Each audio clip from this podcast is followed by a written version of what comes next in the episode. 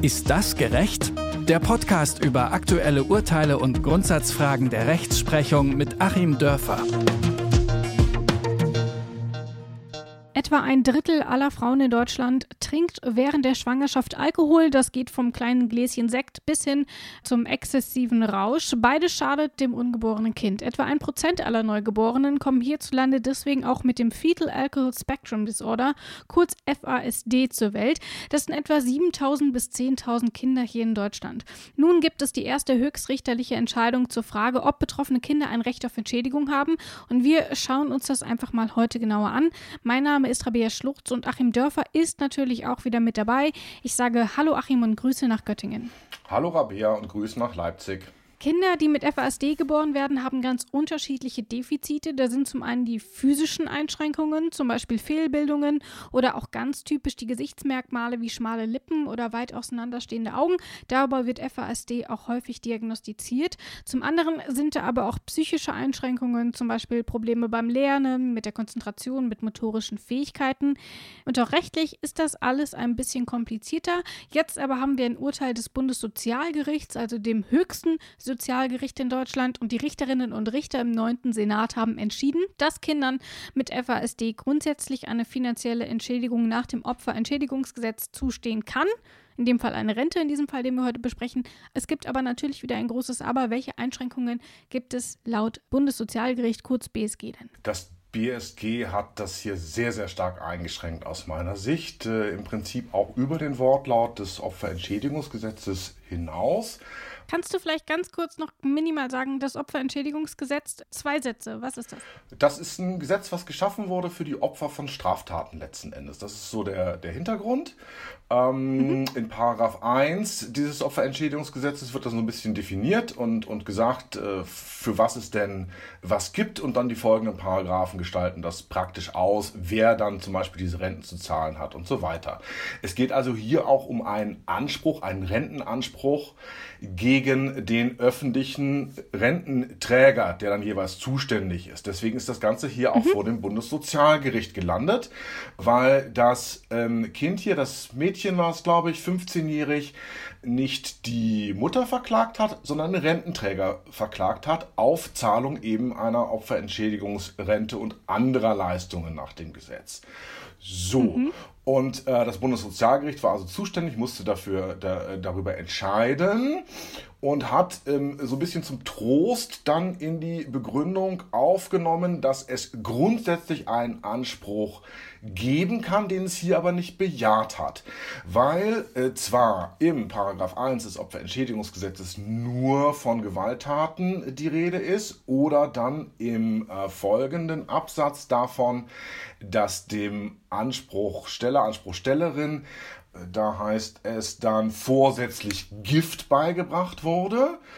So, mhm. jetzt muss man überlegen, ist denn, wenn die Mutter ähm, Alkohol zu sich nimmt und die hat hier offenbar sehr, sehr viel Alkohol zu sich genommen. Sie hatte schon zwei Kinder vorher gänzlich verloren durch ähm, Folgen von Alkoholkonsum. Die sind also dann vor der Geburt verstorben oder gleich nach der Geburt verstorben. Genau, ich glaube nach der Geburt mhm. war es. Und so ist das also eine vorsätzliche Beibringung von Gift. Jetzt würde man ja eigentlich sagen, ja, ist doch so. Ähm, sie trinkt ja vorsätzlich, sie weiß ja, was sie tut, Gift ist es auch. Und das Bundessozialgericht sagt jetzt aber, nein, wir müssen das noch ein bisschen enger sehen, die ganze Sache. Wir brauchen hier im Prinzip, auch wenn das so im Gesetz nicht drinsteht, eine Straftat. Und wenn mhm. das Alkoholtrinken eine Straftat darstellt, dann ähm, kann es zu einer Entschädigung verpflichten. Und wir haben hier aber nur eine einzige Straftat, die äh, das ungeborene Kind betrifft. Andere Straftaten haben wir nicht im Strafgesetzbuch. Und äh, das ist eben die des äh, nicht gerechtfertigten Schwangerschaftsabbruches. Das heißt, die Mutter hätte dann den Vorsatz haben müssen, die Schwangerschaft durch den Alkoholkonsum zu beenden. Und das mhm. war offensichtlich nicht der Fall. Ähm, sowohl Mutter wie auch Vater wurden also da auch lange gehört und vernommen als Zeugen in dem Falle. Ähm, das hat sich nicht rausgestellt. Die Mutter hat also ohne diesen Tötungsvorsatz in Anführungszeichen getrunken und damit haben wir keine Straftat und dann sagt das Bundessozialgericht, naja, also wenn es eine Straftat wäre, gäbe es einen Anspruch, wir haben aber keine Straftat, deswegen gibt es keinen Anspruch. Da ist ja auch das Komplizierte daran, dass auch Alkoholmissbrauch eben auch krank, eine Krankheit ist. Also das machen die Betroffenen natürlich auch nicht immer zwangsläufig freiwillig, sondern das ist eine Suchterkrankung. Aber ich fasse das nochmal zusammen. Also die Mutter muss den Alkohol explizit dafür trinken, um eine Abtreibung oder den Verlust äh, des Fötus herbeizuführen. Und Kinder, die mit FASD auf die Welt kommen, weil die Mutter zum Beispiel nichts von der Schwangerschaft wusste und getrunken hat oder zum Beispiel glaubte, dass der Alkohol eben gar nicht schädlich ist, die haben keinen Anspruch. Genau, die gehen dann leer aus und ähm, ja, ich habe äh, mir auch nochmal so allgemein das Opferentschädigungsgesetz mal so durchgelesen. Ähm, da sind natürlich eine Fülle von Lücken drin. Das ist also zum Teil auch ein Opfernichtentschädigungsgesetz. Ähm, mhm. Und äh, das Bundessozialgericht hat hier im Grunde nochmal eine Lücke aufgerissen durch Auslegung, die dem Gesetz so gar nicht zu entnehmen ist. Also ich, wenn ich ganz naiv gelesen hätte, vorsätzliche Beibringung von Gift, hätte ich gesagt, ja, geht durch. Äh, ist aber nicht so, weil das BSG sagt, nee, wir brauchen schon noch eine Straftat auch im Sinne des StGB, obwohl das in Paragraph 1 des Opferentschädigungsgesetzes so gar nicht drinsteht. Ähm, also da steht nur drin, Opfer von äh, tätlichen Angriffen oder vorsätzlicher Beibringung von Gift, dass das zusätzlich dann noch eine mhm. Strafnorm erfüllen muss, steht so nicht drin. Ähm, und Alkohol trinken während der Schwangerschaft ist äh, zwar schädlich, aber so jetzt erstmal konkret nicht verboten. Genau, ist konkret nicht verboten und mhm. wäre dann eben ähm, nur es würde nur dann zu einer Rente berechtigen, wenn man sagen würde, ähm, wir entschädigen auch Opfer äh, von Beibringung von Gift, die keine Straftat darstellt, wo die Mutter das also völlig legal auch äh, trinken konnte. Das ist aber aktuell noch nicht der Fall, aber du sprichst diesen Vorsatz eben auch schon an und ich habe ihn eben nochmal zusammengefasst. Und du hast auch erwähnt, dass natürlich in diesem Gerichtsverfahren lange mit den Eltern, insbesondere der Mutter, gesprochen wurde, um herauszufinden, ob es so einen Vorsatz gibt. Nun kann ich mir vorstellen, dass das sehr, sehr schwer ist, den überhaupt herauszufinden. Also das kann unterbewusst passieren oder die Mutter sagt einfach, nö, den gab es nicht. Und beweisen ist das kann man das natürlich immer schwierig.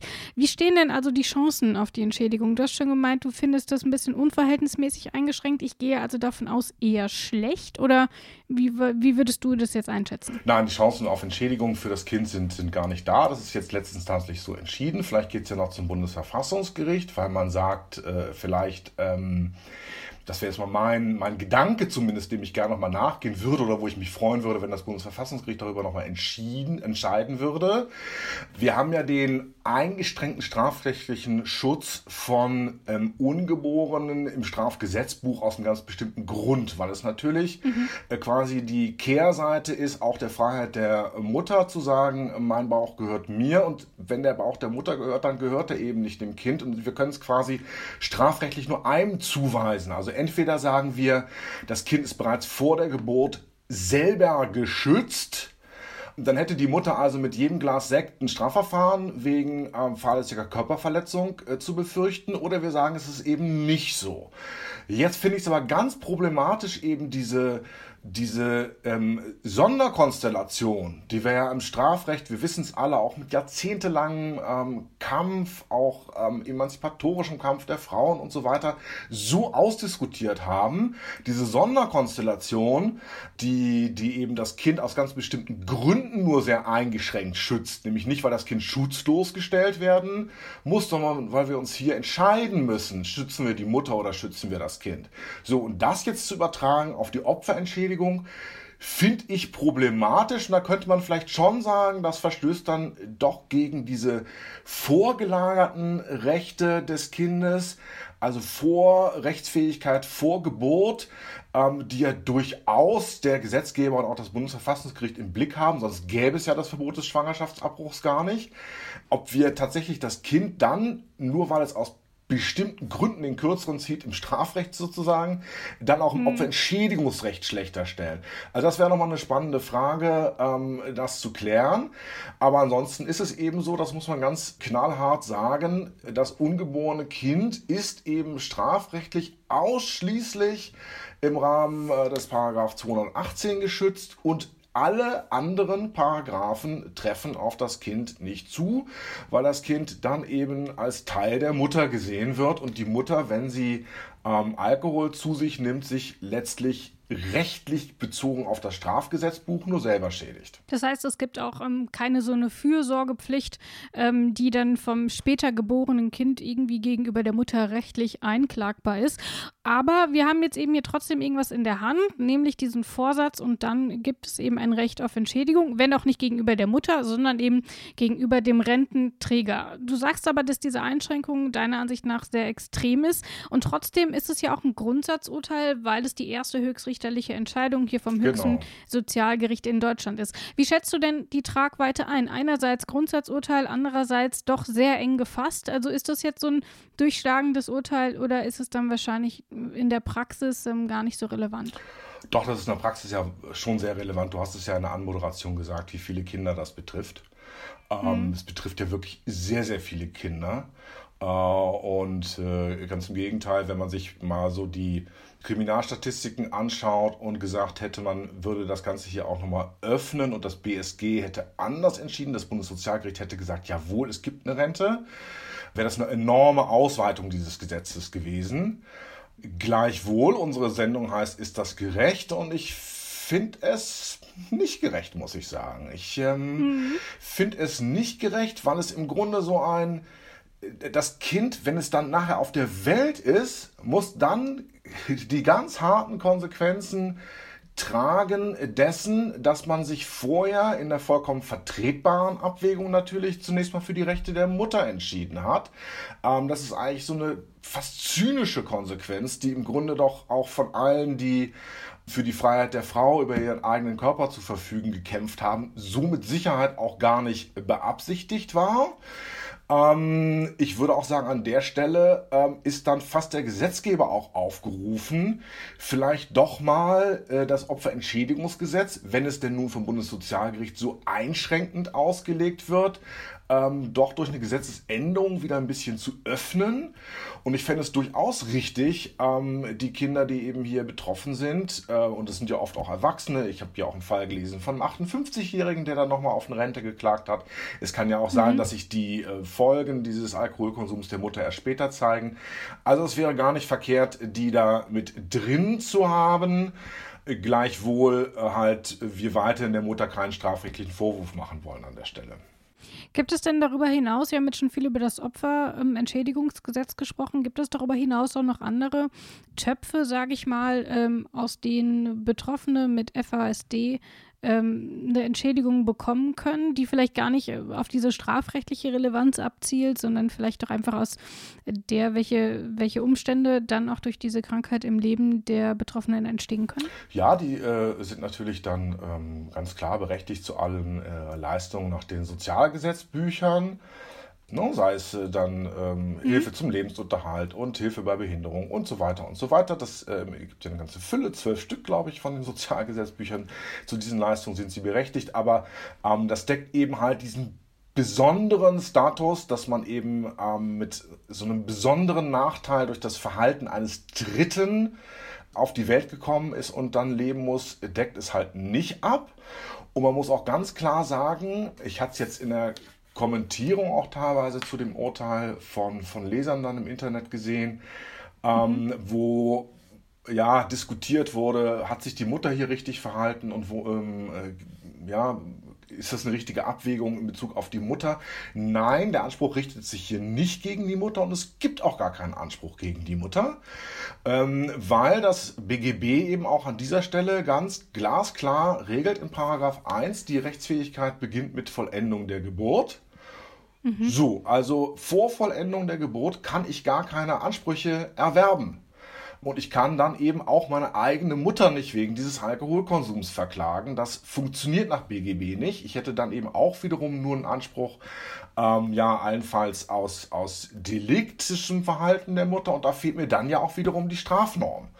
Einen Vertrag mit der Mutter habe ich nicht. Es gibt andere Fälle, ähm, die hatten wir, hatten wir auch schon, wo ähm, Ärzte verklagt wurden, zum Beispiel, weil unter der Geburt irgendwas schief lief. Klar, solche Ansprüche mhm. gehen durch, weil es da vertragliche Ansprüche natürlich gibt. Aber eben ein Kind, was durch den äh, Alkohol geschädigt wurde, kann seine Mutter selber dann eben auch nicht verklagen. Und dann bleibt nur der Weg ähm, zu diesen Rentenansprüchen und der ist jetzt zunächst mal abgeschnitten. Zumindest, äh, wenn es sich nicht um Vorsatz handelt. Ähm, wir haben das zum einen mit dem Alkoholmissbrauch, aber es gibt ja auch zum Beispiel noch das Rauchen während der Schwangerschaft oder vielleicht auch der Verzicht auf medizinische Untersuchungen, die später zu Einschränkungen beim Kind führen können.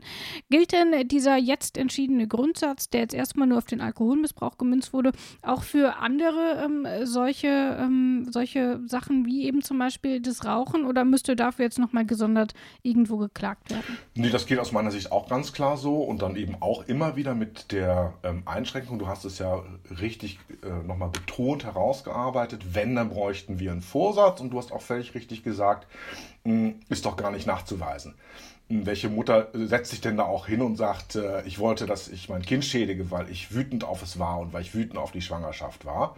Mhm. Ähm, dann würde man sich ja selber einer Strafverfolgung aussetzen und es wäre wahrscheinlich auch eine entsprechende Belehrung dann äh, zu geben und so weiter und so weiter. Also diese Fälle, mh, quasi diese Hintertür, die das Bundessozialgericht scheingroßzügig geöffnet hat, durch die wird, glaube ich, niemals ein Mensch schreiten.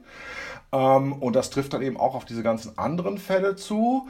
Äh, ja, philosophisch kann man natürlich sagen, gut, das ist natürlich dann so ein bisschen das Schicksal, was dann da zuschlägt. Oder mh, im Familienrecht heißt es dann eben auch, kein Mensch hat äh, einen Anspruch darauf, perfekte Eltern zu haben. Wir müssen halt die nehmen, die wir kriegen. Ähm, und die sind alle voller Fehler und äh, die dürfen auch Fehler haben was, glaube ich, viele Eltern bei ihrem ersten Kind auch erstmal lernen müssen. Ähm, sonst kommt es nämlich mhm. zum Helikopterverhalten. Das ist dann ja auch wieder schädlich. Also diesen Mittelweg zwischen Missbrauch und Helikopter zu finden, diesen genauen Mittelweg, ähm, ist unglaublich schwer. Und ja, letzten Endes ähm, müssen die Kinder dann mit dem Fehlverhalten der Eltern auch leben. So sieht es die Rechtsordnung vor. Und ähm, so hart kann sich das dann in der Praxis auch auswirken. Also tatsächlich alles nochmal einen Tacken komplizierter, als man vielleicht immer meinen mag, wenn man hört, okay, es gibt jetzt erstmal so ein Urteil. Wer mehr Informationen dazu haben will oder vielleicht auch Informationen insgesamt äh, zum Alkoholmissbrauch und natürlich auch insbesondere zu Hilfeangeboten, der geht einfach auf detektor.fm. Dort werden wir euch nochmal in den Artikel einige Links setzen, wo ihr euch ein bisschen besser informieren könnt. Das könnt ihr dann alles nachlesen und hören könnt ihr uns wieder nächsten Donnerstag, nein, nächsten Dienstag, um Himmels Willen. Nächsten Dienstag und dort sprechen wir über ein Thema, das uns ähm, sicherlich auch nochmal übers Jahr vielleicht so ein bisschen beschäftigen wird. Denn der Bundesgerichtshof wird 70, das ist ein anderes höchstes Gericht hier in Deutschland. Und wir schauen einfach mal, was ist da eigentlich alles so passiert. Aber so einen Rückblick gibt es ja häufiger. Deswegen schauen wir uns, und ich zitiere aus dem Vorgespräch mit Achim, auch mal die Griffe ins Klo an äh, die in diesen 70 Jahren so passiert sind. Ähm, da hast du sicherlich das eine oder andere zu erzählen, nach Ihnen nehme ich an. Ja, habe ich. Und da es sich hier bei dem Jubilar um eine Institution und nicht um einen Menschen handelt, äh, können wir hier auch ruhig mal unhöflich werden und gucken uns auch mal die Sachen an, die so bei der Schaffung äh, des Bundesgerichtshofs schiefgelaufen sind. Die Urteile, die so richtig ähm, unter aller Sau gewesen sind über die wir uns heute noch aufregen sollten, aber auch das, was gut gelaufen ist, nur so ein bisschen abfeiern und äh, Politiker an Blumensträußen entlang äh, gehen lassen, das kann ja nicht genug sein. Das überrascht mich jetzt aber bei dir, dass das nicht dein Stil ist. Ja, ja, ganz überraschend. Ne? Ich bin ja auch sonst immer so ein völlig äh, ein, ein Klakeur quasi von allem, was passiert und sehe nie irgendwas ja, eben. kritisch. Eben. Ja, genau. genau, das wird also unsere nächste Folge. Ich freue mich auf jeden Fall drauf. Und für heute verabschiede ich mich erst einmal und natürlich auch bei dir, Achim. Vielen Dank für deine Zeit und das schöne Gespräch. Ich danke dir, Rabea, und tschüss. Tschüss. Ist das gerecht? Der Podcast über aktuelle Urteile und Grundsatzfragen der Rechtsprechung mit Achim Dörfer.